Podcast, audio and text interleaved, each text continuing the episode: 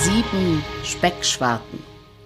Es war einmal eine alte Bettlerin, welche mit einem Becher in der Hand von Tür zu Tür ging und Almosen bettelte, und weil man durch List und Betrug ein halbes Jahr lebt, so machte sie einigen mitleidigen und leichtgläubigen Frauen weiß, dass sie für eine magere Tochter ich weiß nicht was für eine fette Suppe machen wolle und erbettelte sich von ihnen sieben Speckschwarten.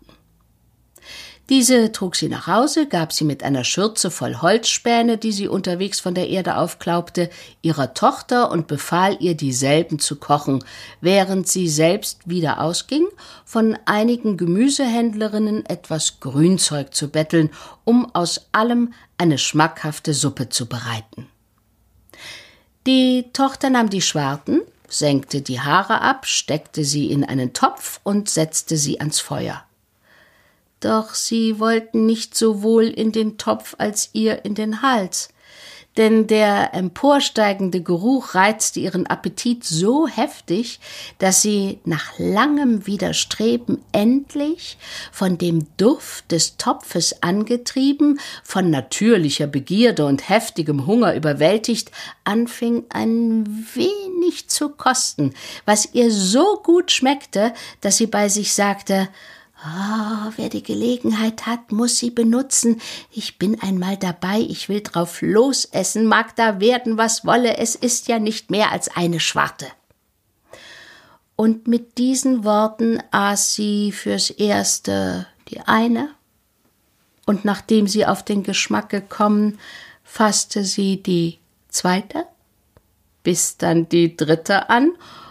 oh, und so nach und nach, bis alle sieben aufgegessen waren. Nachdem sie jedoch ihrer Mutter diesen schlimmen Streich gespielt hatte und nun darüber nachdachte, was für Unheil daraus für sie selbst entstehen könne, wollte sie der Mutter ein X für ein U machen, nahm einen alten Schuh, schnitt die Sohle in sieben Stücke und steckte sie in den Topf.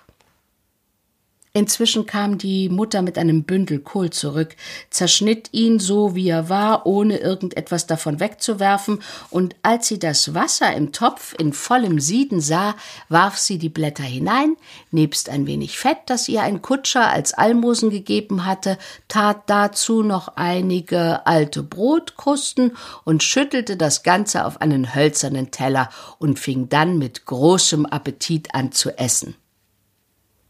Sehr bald jedoch nahm sie wahr, dass ihre Zähne nicht die Fähigkeit einer spitzigen Schuhmacheraale besäßen und dass die Schweineschwarten durch einen ganz besonderen Zufall sich in das zäheste Büffelfell verwandelt hatten. Sie wendete sich hierauf zu ihrer Tochter und sagte Ich sehe wohl, Du hast mir einen bösen Streich gespielt, du verwünschtes Mädchen. Was hast du denn in die Suppe hineingesteckt? Glaubst du denn, mein Bauch ist ein alter Schuh, dass du ihn mit solchen Lederflicken ausbessern willst? So gleich gesteh mir, was du getan hast, oder vielmehr, es ist gar keine Entschuldigung und du verdienst, dass ich dir keinen Knochen im Leibe ganz lasse. Saporita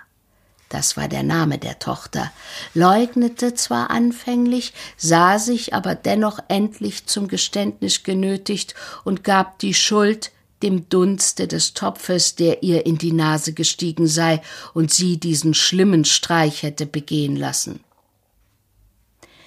Die alte Frau, die ihr Essen so übel zugerichtet sah, packte darauf einen Besen und fing an, ihre Tochter dergestalt zu bearbeiten, dass sie siebenmal aufhörte und ebenso oft wieder von neuem anfing. Bei dem Geschrei des Mädchens trat ein Kaufmann, der zufällig vorüberging ins Haus, und als er die üble Behandlung sah, welche jenes erduldete, nahm er der alten Frau den Besen aus der Hand und sagte zu ihr Was hat dir denn das arme Mädchen getan, dass du sie halb totschlagen willst? Heißt das züchtigen und nicht vielmehr umbringen? Schämst du dich nicht, dass du auf diese Weise ein junges Mädchen behandelst?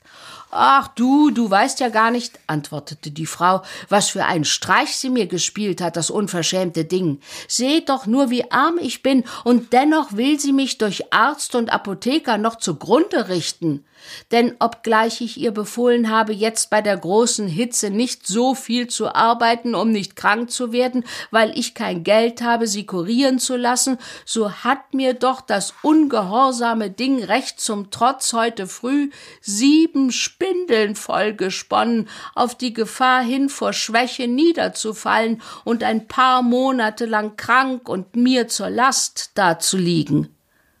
Als der Kaufmann dies hörte, bedachte er, welch ein großes Glück die Arbeitsamkeit dieses Mädchen für sein Haus sein könnte, und sagte zu der alten Frau Ach, lass ab von deinem Zorn, denn ich will dich von dieser Gefahr befreien, deine Tochter heiraten und sie in mein Haus führen, wo sie wie eine Fürstin leben soll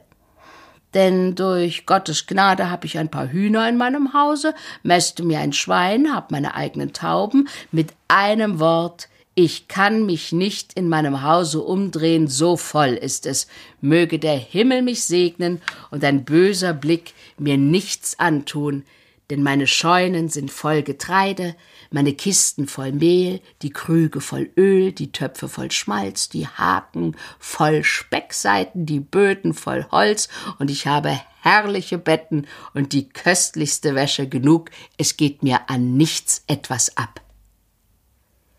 Die alte Frau, da sie ein so unverhofftes Glück mit einmal vor sich sah, fasste Saporita an der Hand und übergab sie dem Kaufmanne nach altneapolitanischer, herkömmlicher Sitte, indem sie zu ihm sagte Hier hast du sie, sie sei dein auf tausend Jahre mit Gesundheit und Wohlergehen.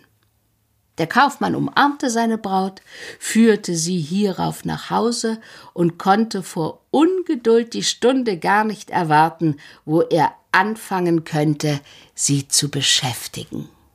Und wie es weitergeht mit Saporita, das erfahrt ihr im nächsten Fall.